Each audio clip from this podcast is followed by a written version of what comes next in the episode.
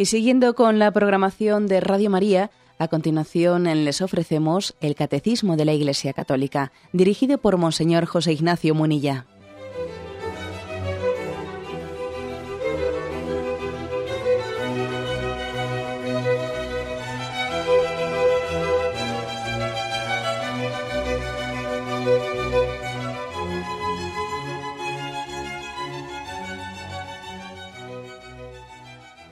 Un cordial saludo a todos los oyentes de Radio María. Un día más, con la gracia del Señor, proseguimos el comentario del catecismo de nuestra Madre la Iglesia.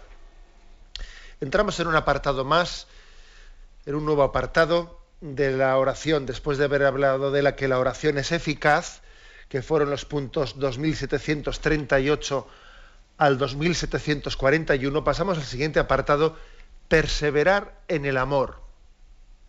Fijaros qué título para invitarnos a orar.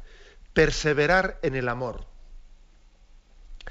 Son cuatro puntos del 2742 al 2745. Vamos a comenzar con el primero hasta donde nos dé tiempo. Dice así, lo leo primero, el punto 2742. Orad constantemente dando gracias continuamente y por todo a Dios Padre, en nombre de nuestro Señor Jesucristo.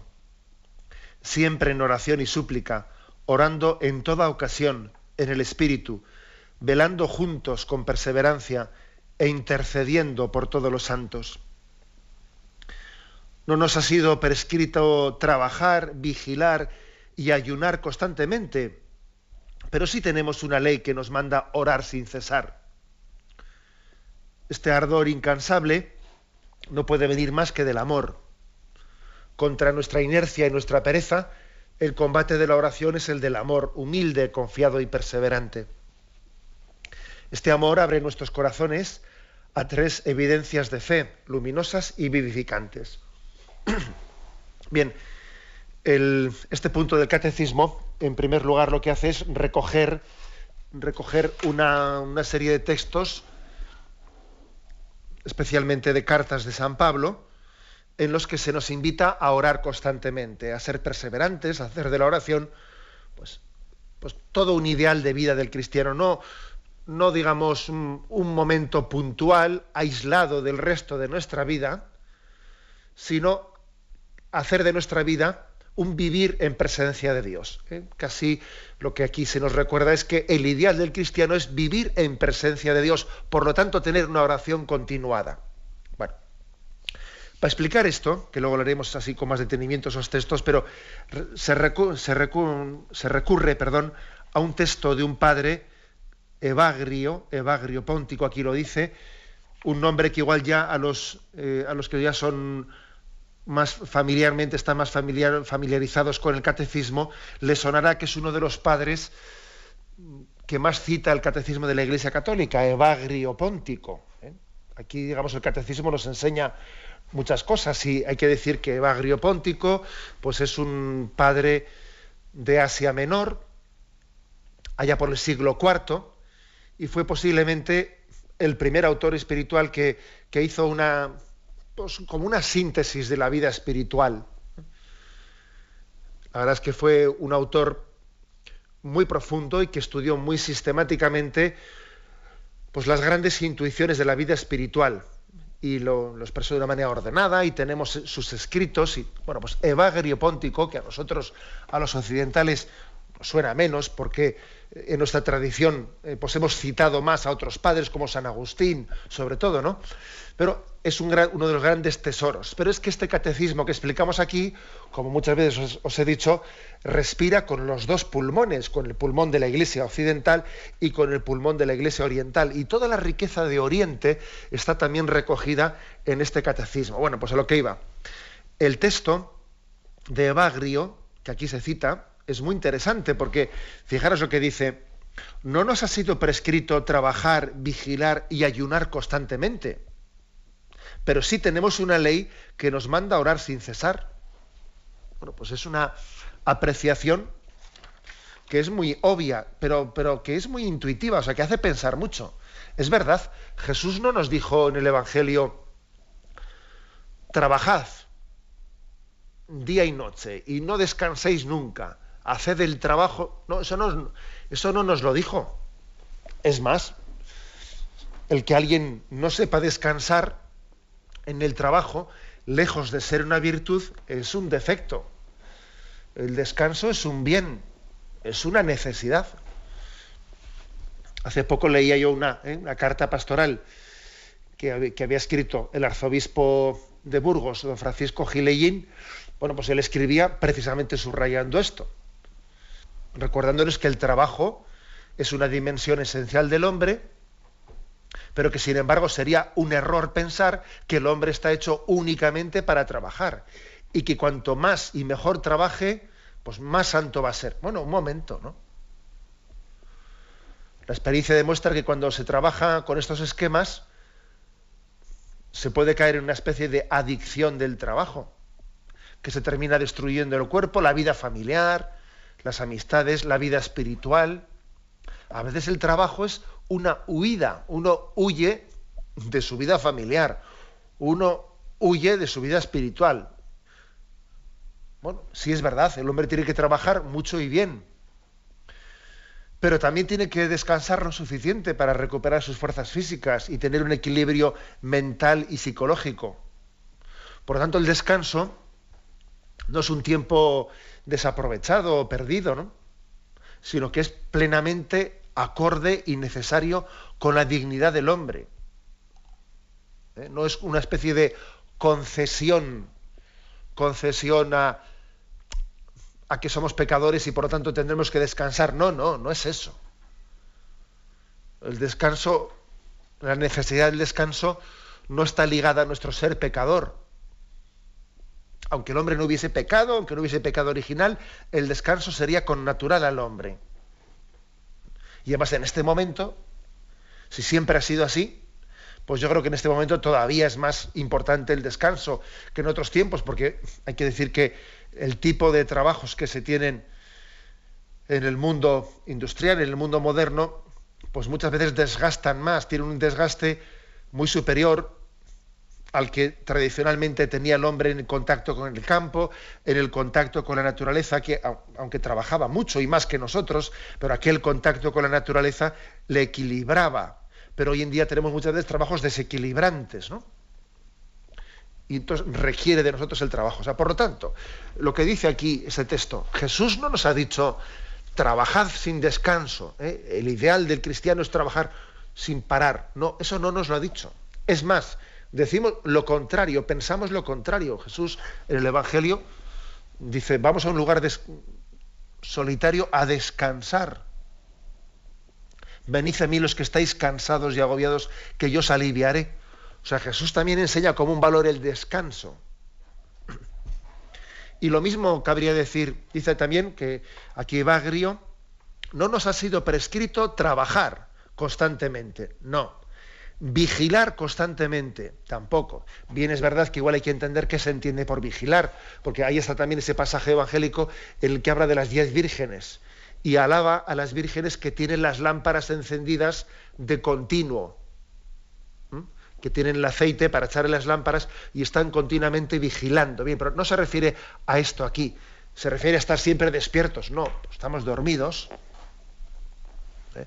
Uno, uno, tiene que aprender a guardar sus horas de descanso. O sea, no es más cristiano el no dormir, el no dormir. ¿eh?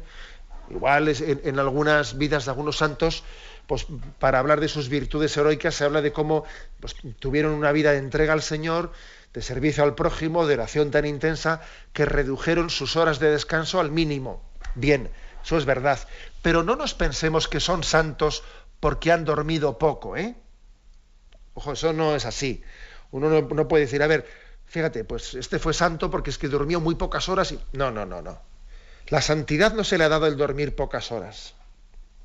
Digamos que Dios le ha concedido un don especial para llevar adelante su santidad, bueno, pues de esa manera, pero, pero podría haber sido santo durmiendo ocho horas, ¿eh? Podría haber sido perfectamente. Luego, no confundamos santidad con algunas manifestaciones especiales que Dios concede a algunas personas. Eh, que no todos los santos han dormido pocas horas. ¿eh? Algunos han dormido muchas. ¿eh?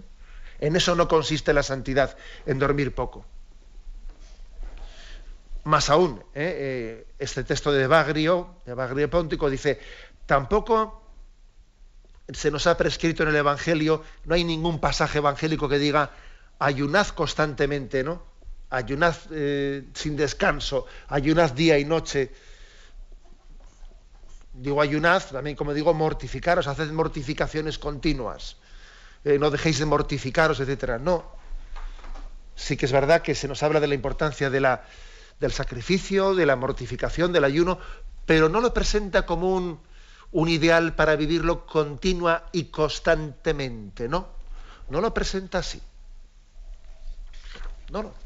A diferencia de la oración, que es lo que aquí está un poco comparando ese texto de Bagrio, ¿no? Dice el Evangelio, sí nos habla de orar constantemente, pero no nos habla de trabajar constantemente.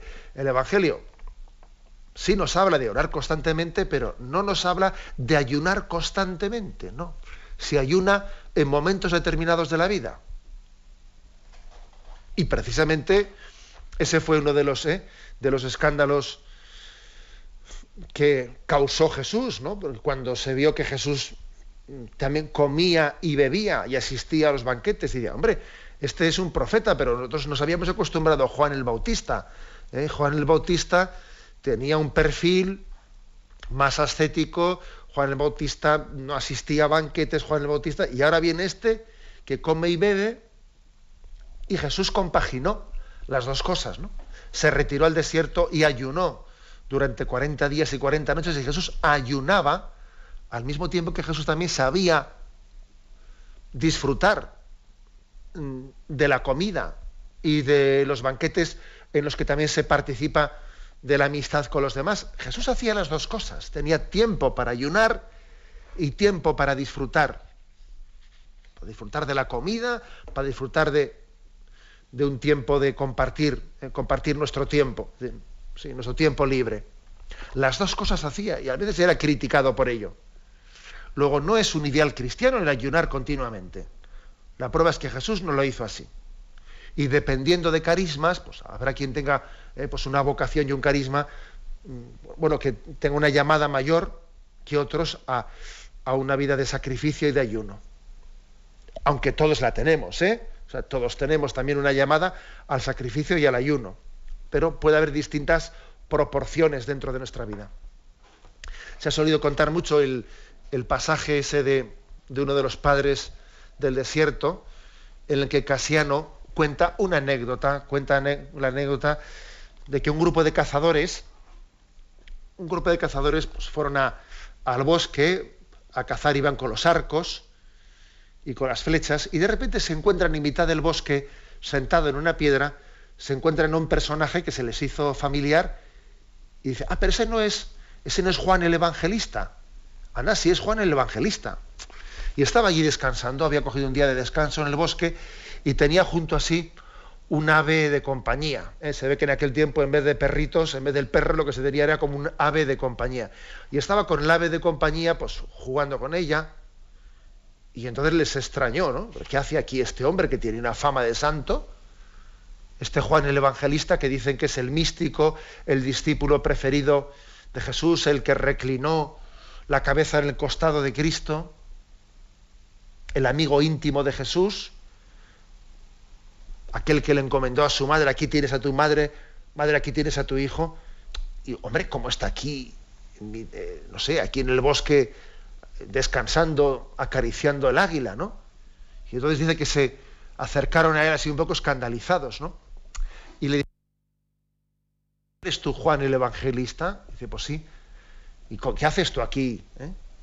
¿Qué haces tú aquí?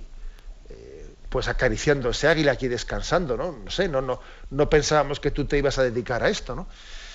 Y entonces cuenta Casiano, pues que Juan le respondió y le dijo, en vez de responderle directamente, lo hizo un poco, como se dice, con perdón de los gallegos, ¿no? Le dijo, le respondió a la gallega.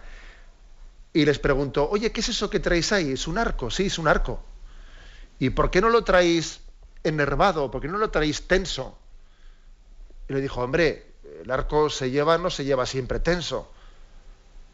se pone tenso cuando se ve la presa, ves que además si lo llevásemos siempre tenso, siempre enervado, pues al final el arco, hombre, pues perdería fuerza y ya cuando apareciese la presa, si lo hemos llevado siempre tenso, siempre enervado, perdería fuerza para que cuando disparásemos ya no, iba a tener la fuerza que, tiene cuando lo hemos llevado descansado, ¿no?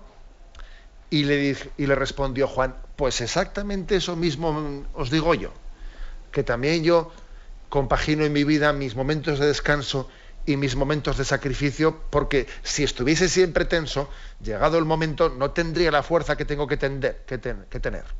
Bueno, esa anécdota la cuenta Casiano, uno de los padres del desierto, y la verdad es que es muy interesante la anécdota, es muy interesante porque no es un ideal cristiano el de ayunar continuamente, el de estar siempre eh, negándonos todo lo que el cuerpo nos pide. No, eso no es una, un ideal. Siempre y en todo uno no se puede estar sacrificando. ¿eh?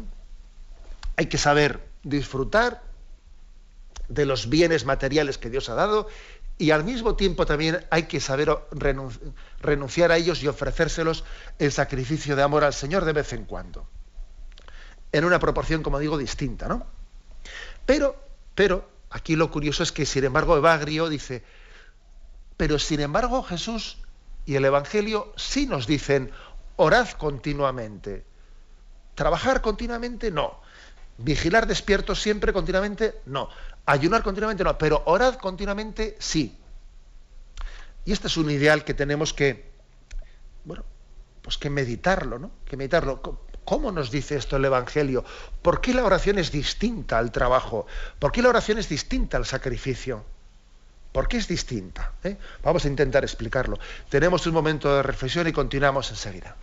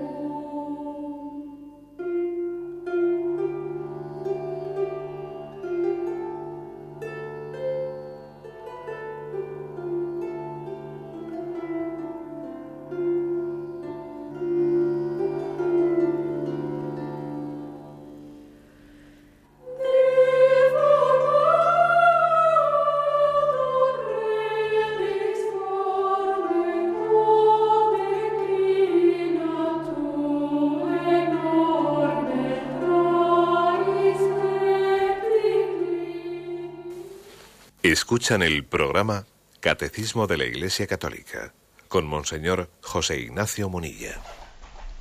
Continuemos la explicación de este punto 2742.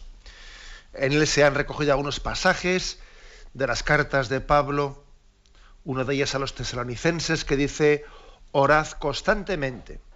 A los Efesios capítulo 5, orad dando gracias continuamente y en todo a Dios Padre, en nombre de Jesucristo San Pablo a los Efesios capítulo 6, siempre en oración y súplica, orando en toda ocasión en el Espíritu, velando juntos con perseverancia e intercediendo por todos los santos. Bueno, este ideal ¿eh? de la oración continua nos hace entender que la oración es distinto al trabajo y es distinto al sacrificio, que de alguna manera eh, pues no se puede hacer de, de continuo, no se puede ni se debe hacer de continuo. Sin embargo, sí se puede estar de continuo en presencia de Dios. También aquí está este modelo de oración continua nos hace entender que no es exactamente lo mismo ¿eh? el alma orante, el espíritu orante de estar continuamente en presencia de Dios, con el estar siempre rezando oraciones vocales. No es exactamente lo mismo aunque obviamente está bastante unido. ¿Mm? No es lo, mismo, ¿no? No es lo mismo, por ejemplo, es decir, uno puede estar siempre, siempre recitando rosarios en todo momento. Pues no, no, hay almas muy rezadoras, ¿eh? almas muy rezadoras, pero hombre, también existe el riesgo de que alguien sea muy rezador, vocalmente hablando muy rezador, pero no tenga un espíritu orante, porque no viva en presencia de Dios. Ese riesgo existe. Es una contradicción, porque obviamente el que es un alma muy rezadora, se supone que le tiene que ayudar a estar en presencia de Dios, ¿no? Pero existe ese riesgo. Ahora, por el contrario, puede haber un alma muy orante que no sea rezadora. Así entre vosotros y yo. No me lo creo. ¿eh?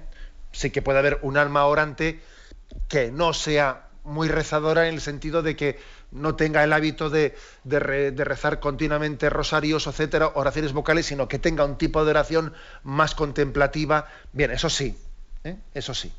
Pero en principio hay que decir que aunque no es lo mismo vivir en presencia de Dios que ser rezador, son dos cosas distintas, ¿eh? no hay que divorciarlas totalmente una de la otra. ¿eh? Hay, por ejemplo, un, un modelo de santidad como el del padre Pío de Pietralcina. San Pío de Pietralcina era un místico cuya mística, a diferencia de otros modelos místicos, era muy cercana a las devociones populares. A las devociones populares. Padre Pío, pues eh, quizás es uno de los místicos más queridos por el pueblo, por el pueblo sencillo, porque estaba muy próximo a las devociones populares era un modelo que une mucho mística con devociones populares. Era muy rezador el eh, San Pío de Pietralcina. Era muy rezador, rezaba muchos rosarios, etcétera. Cuando a él le preguntan, pero usted, eh, usted quién, quién es, ¿no? Con esos fenómenos místicos que se cuentan de usted, etcétera, ¿no?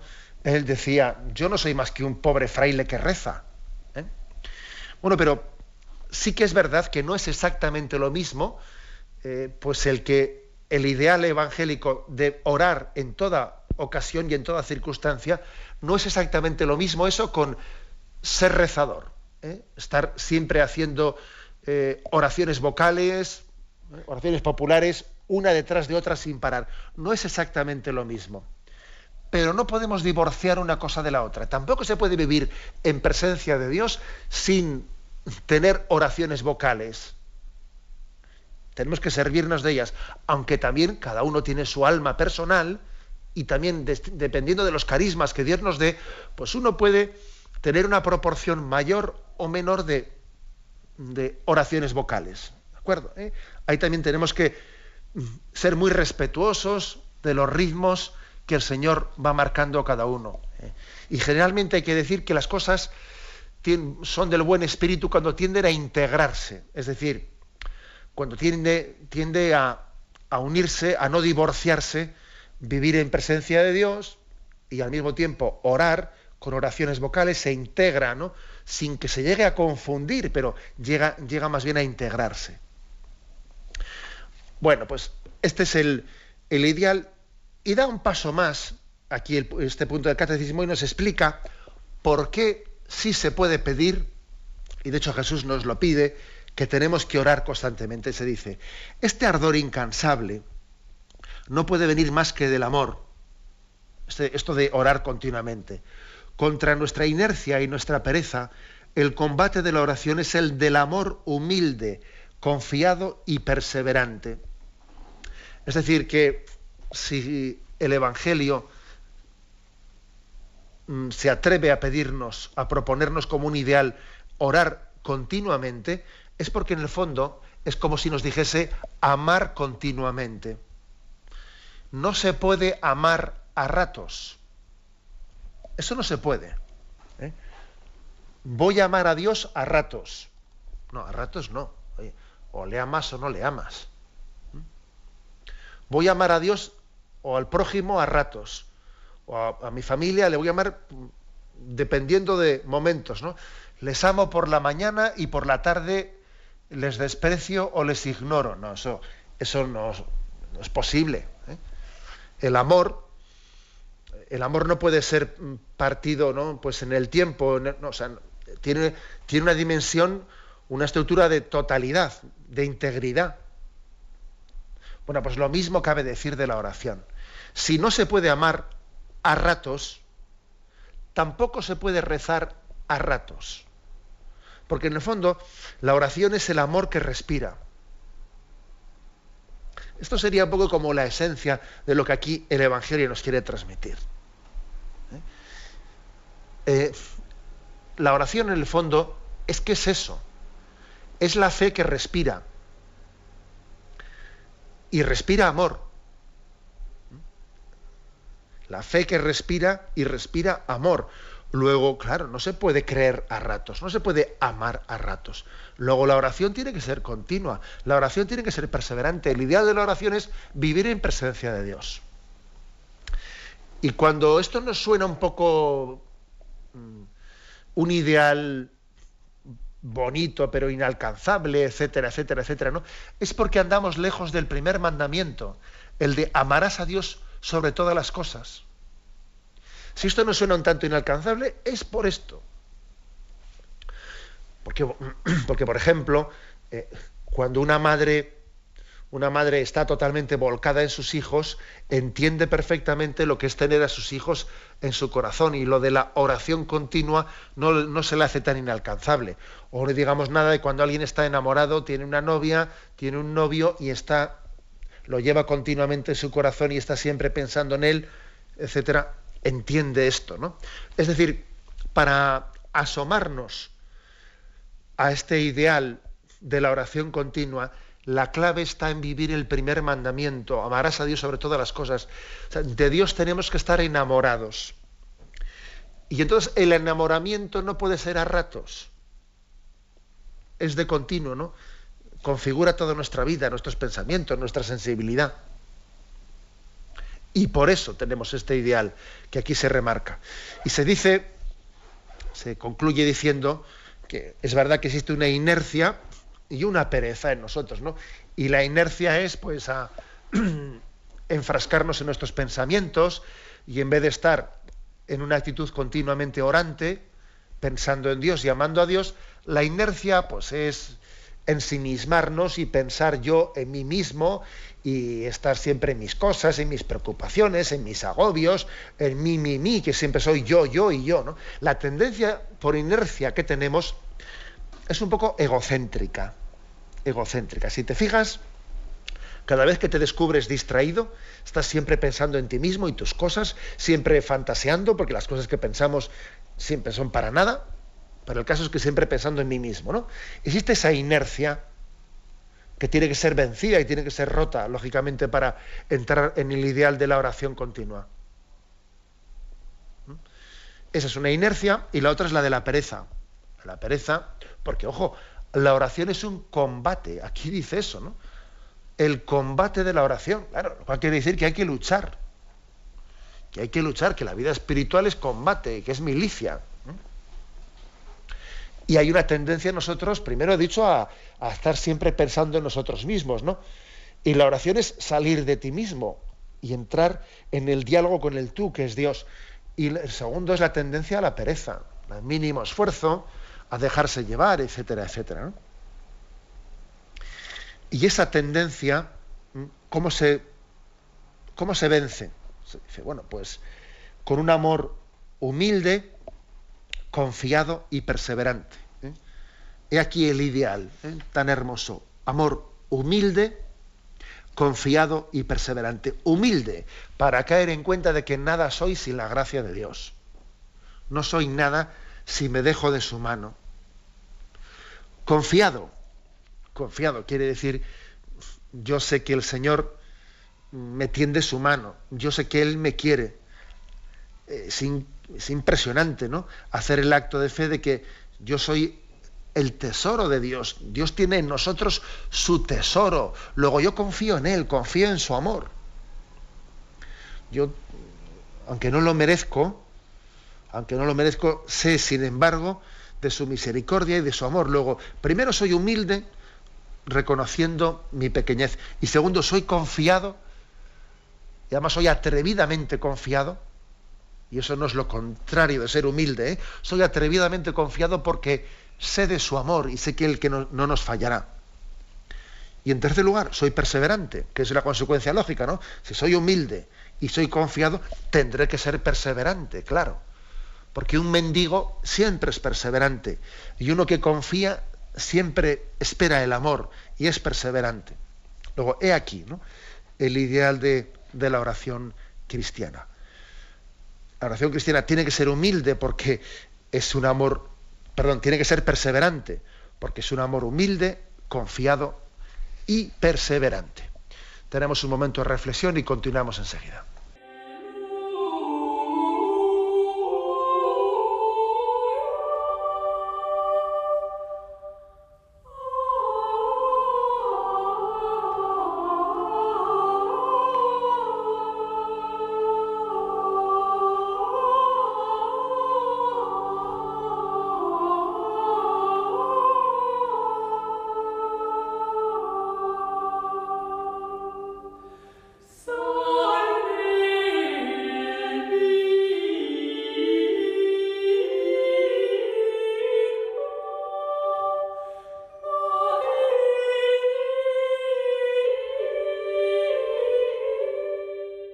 Continuamos comentando en esta edición del Catecismo este punto, este apartado, perseverar en el amor. Pasamos al siguiente punto, 2743.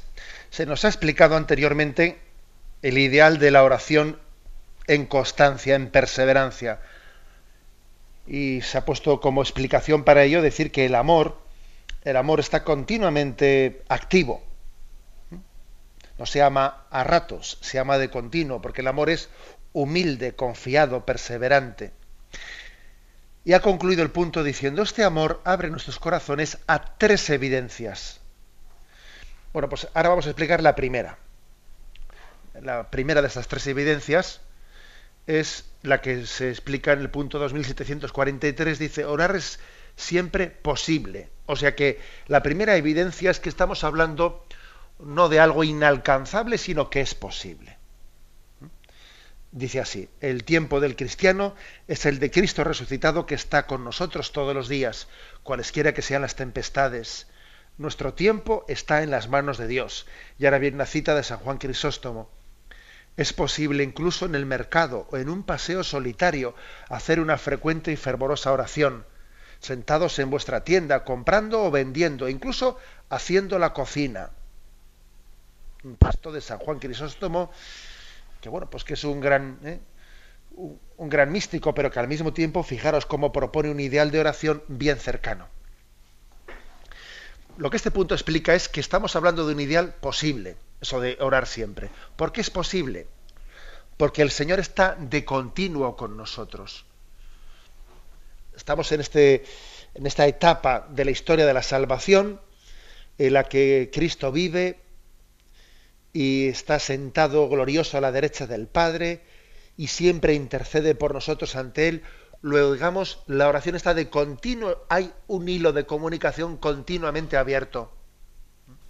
No es como en el Antiguo Testamento, donde se cuenta que, que había momentos en los que los cielos estaban cerrados y los profetas no recibían oráculos de Dios. O sea, se habla, en el Antiguo Testamento se hablaba de momentos en los que esa comunicación con Dios mm, pues, se, dificultaba, ¿eh?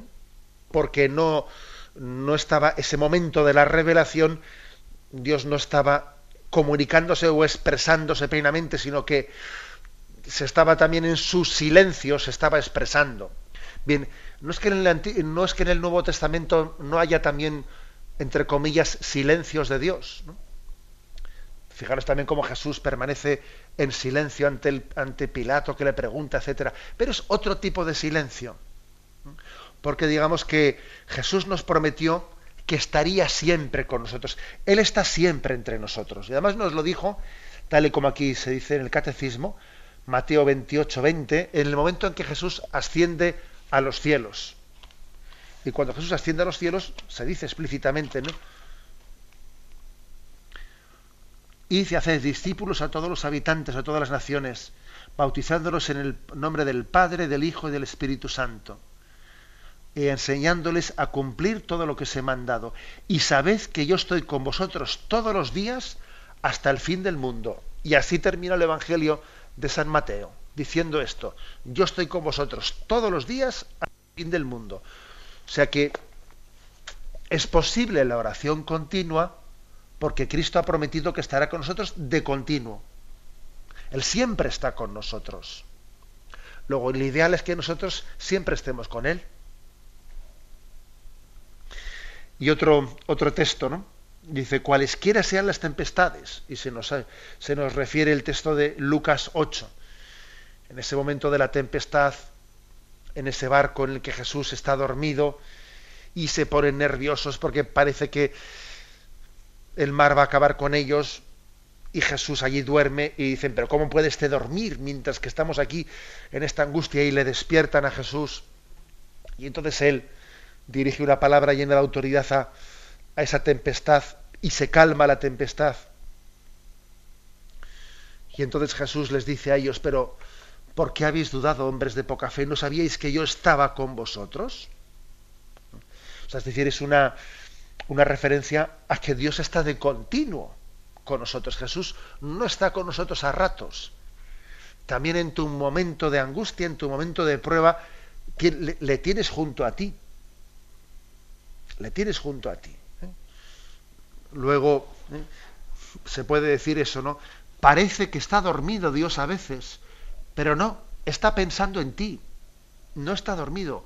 Está, le tienes, eh, tú estás en su corazón, tú estás en su mente si le interrumpiésemos y le preguntásemos, a ver, ¿qué estás pensando ahora? Nos diría, estoy pensando en ti. A veces el seno de la familia, ¿no? Con, esa gran confianza que tenemos entre nosotros, ¿no? Le pregunta a un otro, a ver, ¿en qué estás pensando ahora? ¿no? Le pregunta, que te he visto un poco despistado, ¿qué estás pensando ahora? Si le, si le preguntásemos eso a Dios, nos diría, estoy pensando en ti. Te tengo en mi corazón, te tengo en mi mente, ¿no? por lo tanto, orar continuamente es posible, porque de hecho Dios está pensando en ti de continuo. Bueno, eh, o sea que entendamos la imagen de Dios, ¿no? Que a veces hemos hecho de ella, pues, unas imágenes eh, ridículas, ¿eh? ridículas. Mm, creo que he comentado yo en estos micrófonos, porque uno ya no sabe ya dónde ha hablado y dónde ha dicho, pero bueno, eh, si lo repito, pues vosotros tenéis paciencia, vamos. Pues recuerdo eh, haber escuchado a un misionero, a un misionero, la anécdota, que él venía de Asia y cómo en, los templos budistas pues se iba de eh, pues un fiel budista va de altar en altar y antes de comenzar a orar da unas palmadas, unas palmadas y se inclina y comienza la oración, ¿no? Va al siguiente altar, da unas palmadas y vuelve a hacer la oración. Y entonces, pues dice que él le preguntó, ¿por qué? ¿Por qué oraba de esa manera, no? ¿Por qué daba esas palmadas? Y dice que le respondió, es que tenemos la costumbre primero de despertar a los dioses para que después yo cuando comience a orar, pues claro, me escuchen, porque si están dormidos los dioses no me escuchan, ¿no? Luego yo doy unas palmadas para despertarles y luego comienzo a orar. O sea, fijaros qué imagen tan imperfecta, tan imperfecta de, entender de lo que es Dios, ¿no? Dios, es verdad que el budismo eh, tiene, algunos incluso hablan del budismo como de una... Mm, religión que propiamente no tiene un Dios, no tiene un Dios, un tú al que se dirige, sino que habla de, mm, de Buda y de algunos que como Buda han alcanzado un estado de nirvana, pero que propiamente no son Dios en el sentido eh, de la, propio de la palabra. ¿no? Por eso hay que despertarles, para que, porque igual están dormidos, y me tengo que dirigir a ellos. Bueno, traigo esta colación para que caigamos en cuenta de que Dios no está dormido, no hay que despertarlo. Él está conmigo siempre está pensando en mí, me ama y me quiere. por eso, eh, el texto último que se nos ofrece de San Juan Crisóstomo lo que propone es una oración hecha de continuo. Dice, es posible incluso en el mercado o en un paseo solitario hacer una frecuente y fervorosa oración, sentados en vuestra tienda, comprando o vendiendo, incluso haciendo la cocina. ¿eh? Lo que decía Santa Teresa, que entre los, entre los pucheros anda Dios. Uno puede orar en todo momento, en todo momento. Todo momento es propicio para estar con Él. En esa famosa anécdota que también os he comentado en alguna ocasión, la, anécdota del jesuita y del dominico que van delante de, del Papa Pío XII, ¿eh? con esa fama que tenía el Papa Pío XII pues de ser un, ¿eh? pues un papa tan, em, digamos, tan serio ¿eh? Y con una forma de ser, bueno, pues, pues tan austera, etcétera, ¿no? Se presentan el jesuita y el dominico en esa discusión que tenían entre ellos de, de si se podía o no fumar mientras que se rezaba, ¿no? Y entre ellos discutían, y dice, oye tú, pero ¿cómo tú puedes estar fumando cuando se reza? Que, que no. Y entonces fue primero el dominico, y el dominico le dijo al Papa, Santidad, eh, ¿se puede fumar mientras que se reza? Le dice, hombre, hijo, la oración es algo plenamente santo. La oración tienes que entregarte a ella de, en cuerpo y alma. Cuando ores, procura desprenderte de todo aquello que te estorbe. También despréndete del vicio de fumar cuando estás orando, ¿no? sale el dominico, entra el jesuita y el jesuita le pregunta a Pío XII, le dice, Santidad, y mientras que se fuma, se puede rezar. Dice, hombre, ya lo dice San Pablo, ya comáis, ya bebáis, hacerlo todo para la gloria de Dios, uno puede rezar en todo momento, ¿no? Bueno, y esta anécdota, que supongo que no será cierta, ¿no?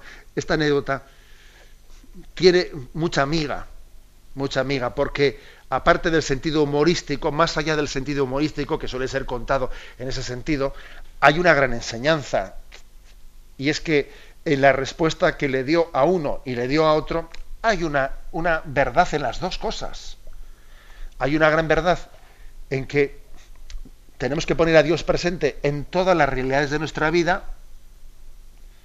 y obviamente también, como dice aquí San Juan Crisóstomo, pues en el mercado y comprando y vendiendo y, la cocina, según estoy, en todo momento yo puedo estar orando y también cuando estoy fumando, como decía aquel, ¿no? en todo momento. Pero también lo contrario, también lo que le dijo Pío XII al dominico supuestamente también tiene una gran enseñanza porque tenemos que procurar en ese momento de oración, de estar presentes ante la presencia de Dios, que sea, que sea intenso, que sea santo, que sea totalizante, que no sea algo que hago sin que superficial, epidérmico, que lo hago sin darme cuenta, sin darle especial importancia, ¿no? No, no, no. O sea, que la oración llene plenamente nuestra vida. ¿eh? que no sea epidérmico. entonces uno dice, a ver, pues bueno, pues voy a, voy a ver si rezo, em, si rezo unas Ave Marías mientras que veo la televisión. Hombre, vamos a ver, se puede rezar en todo momento, ¿no?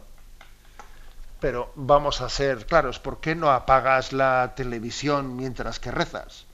Es que también quería ver la televisión. Bien, entonces vamos a ser sinceros. Es que en el fondo no, no quieres hacer oración. ¿Me explico? ¿Eh? Porque claro, si vas a estar viendo la televisión mientras que rezas, hombre, vamos a ser sinceros. Por eso digo que las dos cosas tienen su parte de verdad. ¿eh? Tiene su parte de verdad lo que le dijo al jesuita y lo que le dijo al dominico. Tenemos que intentar em, hacer a Dios presente en todas las actividades de nuestra vida, pero al mismo tiempo querer estar con Él de verdad. De verdad. Y a veces querer estar con él de verdad supondrá dejar de hacer otra cosa. Porque no se puede hacer todo, porque yo lo que no puedo hacer es estar viendo todos los canales de televisión y estar con el zapping cambiando de canal al mismo tiempo que también hago mis oraciones y mis devociones. Pues no, pues no puede ser. No puede ser porque en el fondo detrás de eso ahí se manifiesta un no querer orar continuamente, no. ¿Eh? Sino es una especie de cumplimiento, de cumplimiento. Bueno, lo hemos dejado aquí. ¿eh? La, afirmación es, orar es siempre posible porque el Señor está siempre, siempre con nosotros y nos quiere y nos acompaña.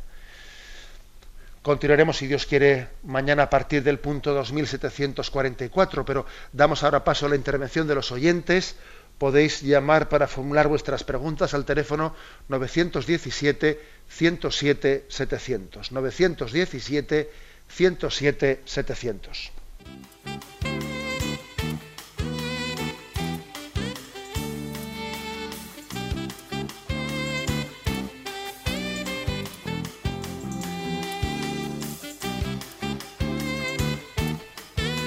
Radio María le ofrece la oportunidad de recibir en su casa sus programas favoritos. Ahora lo puede hacer a través de nuestra página web www.radiomaria.es o bien llamándonos al 917 107 700. Pídanos el programa que más le interesa en cualquiera de sus emisiones, especificando el día y la hora que lo ha escuchado. Solo nos tiene que decir si lo quiere en CD de audio o CD o DVD en MP3. Haga su solicitud en el 917-107-700 y en www.radiomaria.es. Radio María, más cerca de usted.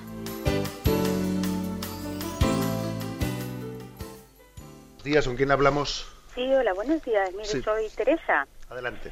Mire, eh, monseñor, eh, primero que todo, gracias por explicarnos tan incansable y pacientemente el catecismo de la Iglesia Católica. Eh, la verdad es que lo necesitamos y además es que, que nos lo recuerde cada día, pues eso aviva nuestra fe y no deja que se apague. Eh, bueno, yo mire, eh, a propósito de cuando habló usted de los sacramentos, eh, resulta que mi madre perdió un bebé de seis meses de embarazo. Entonces, eh, en el hospital el cuerpo se lo entregaron a mi hermano, que en ese momento tenía 14 años. Y mi hermano lo que hizo fue darle el bautismo, eh, lo primero, y, bueno, y, y, claro, yo siempre me he quedado con la duda.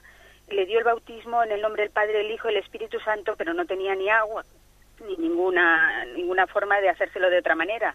Y entonces, mm, primero quería saber si, si eso eh, era válido, ¿no?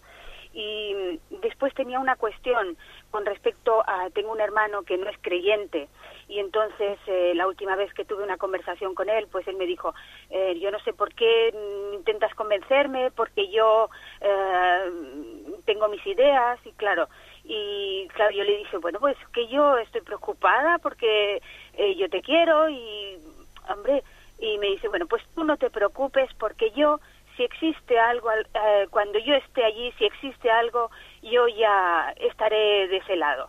Digo, bueno, pero es que yo siempre me he quedado preocupada que, claro, que cuando él llegue ya sea tarde. Y bueno, es otra cosa que me ha preocupado mucho y que me preocupa, ¿no? Y entonces eh, quería comentárselo a usted a ver qué me podía decir al respecto. De acuerdo. Muchas gracias, monseñor. Bien, bueno, brevemente, con respecto a lo primero, eh, yo creo que usted no debe hacerse eh, como problema el hecho de que si cuando nos dieron pues el, pues, el cuerpo entiendo ya fallecido de ese niño de, seis meses o que, creo que le entendió que era un aborto no de seis meses pues si si pudimos hacerle un bautismo si faltaba el agua eh, vamos a ver yo creo que nosotros siempre hemos hablado en el seno de la Iglesia del bautismo de deseo, del bautismo de deseo, y por otra parte eh, somos conscientes de que un sacramento, cuando alguien ha fallecido ya, no es el momento de recibir los sacramentos, porque digamos que cuando nos consta que alguien ha fallecido, ya no es el tiempo de los sacramentos, concluyó el tiempo del sacramento, sino que Él se presenta delante de Dios. Con lo cual no es por ese vehículo por, el que Él va a recibir la gracia de Dios. ¿eh? Creemos que los niños que han muerto sin bautismo, creemos que pueden recibir, que reciben de Dios su gracia y su misericordia por, por otro conducto que no es el sacramental. Aunque es verdad que también nosotros en ese deseo que tenemos de bautismo, para ese niño, estamos como de alguna manera también uniéndonos al bautismo de deseo. ¿eh? E intercedemos por él, etcétera. Pero el catecismo dice explícitamente que los niños que mueren sin recibir el bautismo, y obviamente ahí está el caso de todos los abortos, ¿eh? mm, reciben la gracia de Dios por otros conductos que extrasacramentales, más allá de esos conductos que Cristo dejó en manos de su iglesia, y nosotros confiamos y queremos y plenamente en ello, y les ponemos en manos de la misericordia de Dios. ¿eh? O sea, que eso hágalo usted con plena confianza. ¿eh? Y con respecto al, apostolado con su hermano, pues es que yo creo que usted le dijo todo lo que tenía que decirle. Es decir, mira, yo es que te quiero y como te quiero, yo te deseo lo mejor. Y como te deseo lo mejor, te deseo que descubras a Cristo. Y entonces su hermano le dice, hija, es que no me quieras tanto. No, sí te quiero. O sea, no me, no me permitas no quererte, eh, no, no dejar de desearte que Dios esté para ti, ¿no? ese, ese, recurso de su hermano, bueno, pues si allí yo me encuentro con Dios, ya estaré de su lado. Bueno, vamos a ver, lógicamente él se quitó de encima a su hermana diciéndole una frase hecha, ¿no? Pero bueno, usted yo creo que tiene que buscar el equilibrio entre que su apostolado sea perseverante y no sea agobiante. Eso es lo que tenemos que... Eh, no es fácil, ¿eh? Buscar este equilibrio, decir, bueno, voy a estar cerca de mi hermano para ver momentos eh, claves en su vida, en los que igual llega el momento de decir una palabra, ¿no? Que su apostolado con él sea perseverante y no agobiante, ¿no? orando por él e intercediendo por él antes de hablar con él, ¿eh? porque igual podemos pecar a veces en, en nuestro apostolado de falta de oración y de sacrificio por las personas a las que nos vamos a dirigir. Bueno, adelante, damos paso a un siguiente oyente. Buenos días. Hola, buenos días, señor Ignacio. Soy Olga. Yo vivo en Valencia y yo soy ortodoxa. Muy bien, Olga. Y iglesia ortodoxa está bastante lejos del sitio donde yo vivo. Yo voy ahí a veces cuando. Por eso yo voy a iglesia católica. Y mi pregunta es, de uh, sacerdote ortodoxo me dice que yo puedo asistir la misa católica, pero no puedo tomar uh, sacramentos. Y de sacerdote de Iglesia Católica dice que sí, que yo puedo asistir y puedo tomar uh, sacramentos. Pero la verdad que yo no veo muy grande diferencia entre las dos iglesias, católica y ortodoxa. Y um, además yo estoy en comunidad de, de, católica y me gustó mucho esto. ¿Puede decirme si yo puedo tomar sacramentos en iglesia católica? Bien, eh, se ha expresado usted perfectamente y yo le diría lo siguiente. Es verdad que la, eh, distancia entre la fe, entre la Iglesia ortodoxa y la Iglesia católica es, pequeña, es muy pequeña. Es más, yo, eh, tengo la, esperanza de que podamos ver también esa plena unión entre la Iglesia católica y ortodoxa y creo que nuestro Papa Benedicto XVI está haciendo unos grandes esfuerzos para que ese ecumenismo se concrete ¿no? de una manera muy práctica y creo que este mismo catecismo de la Iglesia Católica que explicamos ¿no? es una, una prueba evidente del gran esfuerzo de la Iglesia de respirar en los dos pulmones de Oriente, Occidente, etcétera. Bien, pero ahora vamos a la pregunta práctica que dice usted, ¿no? que nos ha preguntado Olga. Em, vamos a ver, em, sí que la Iglesia Católica dice que un fiel ortodoxo puede, ¿eh? Puede recibir los sacramentos en la Iglesia Católica o que un católico puede recibir los sacramentos en la Iglesia Ortodoxa en caso de necesidad, ¿eh? en, caso, de necesidad grave, es decir, cuando no tiene la posibilidad de recibir los sacramentos eh, de manos de, de, la Iglesia Católica o de la Iglesia Ortodoxa, dependiendo de si es católico o ortodoxo. ¿eh?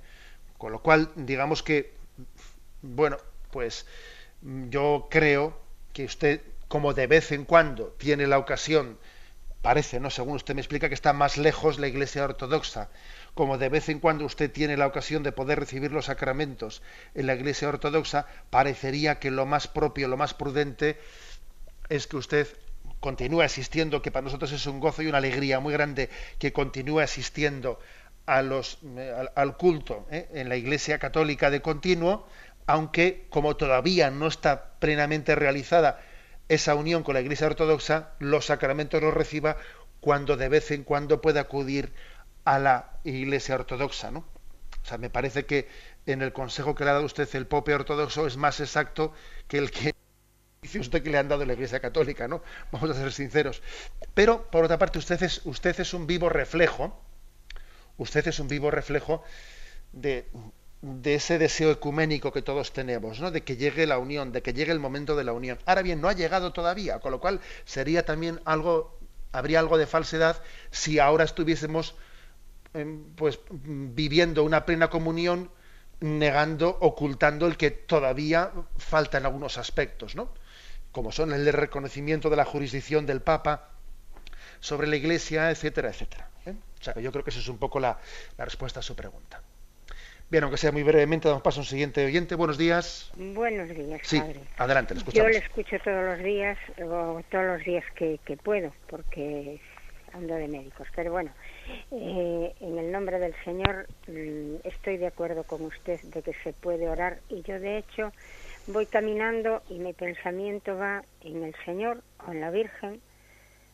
Es que de los santos, San Antonio un poco, porque mi abuela lo tenía siempre en la boca, pero yo digo que pudiendo ir al rey para que ir a los criados. Y, y me eso. Yo tengo cinco hijos, de los cuales uno es novicio y tres, dos están casados y el otro está tiene un niño con una chica. El mayor está bautizado, el nieto mayor, pero los otros dos no están bautizados.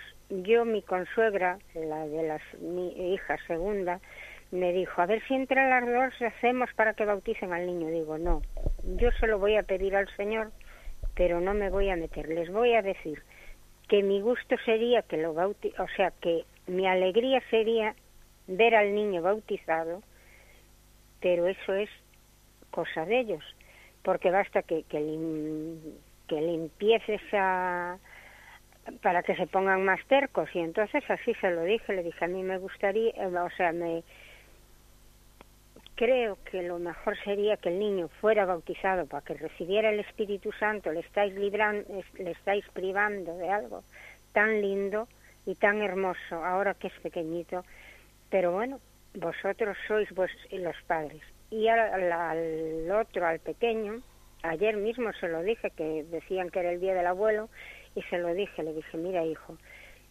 a mí me, claro que me agradaría haber bautizado a tu hijo, y yo no sé cómo, cómo no lo haces, porque el Espíritu Santo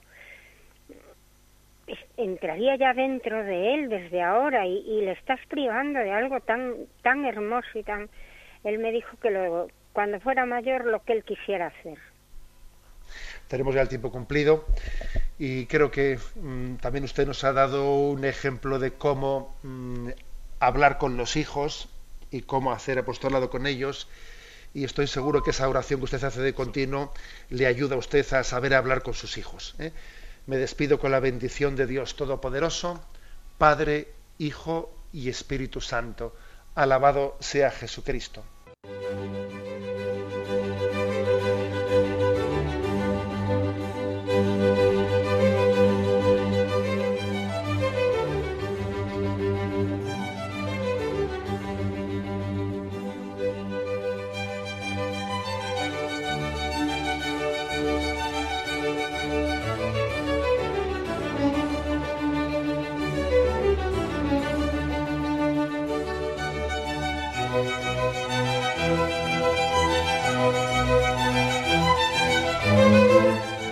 Han podido escuchar en Radio María el Catecismo de la Iglesia Católica, dirigido por Monseñor José Ignacio Munilla.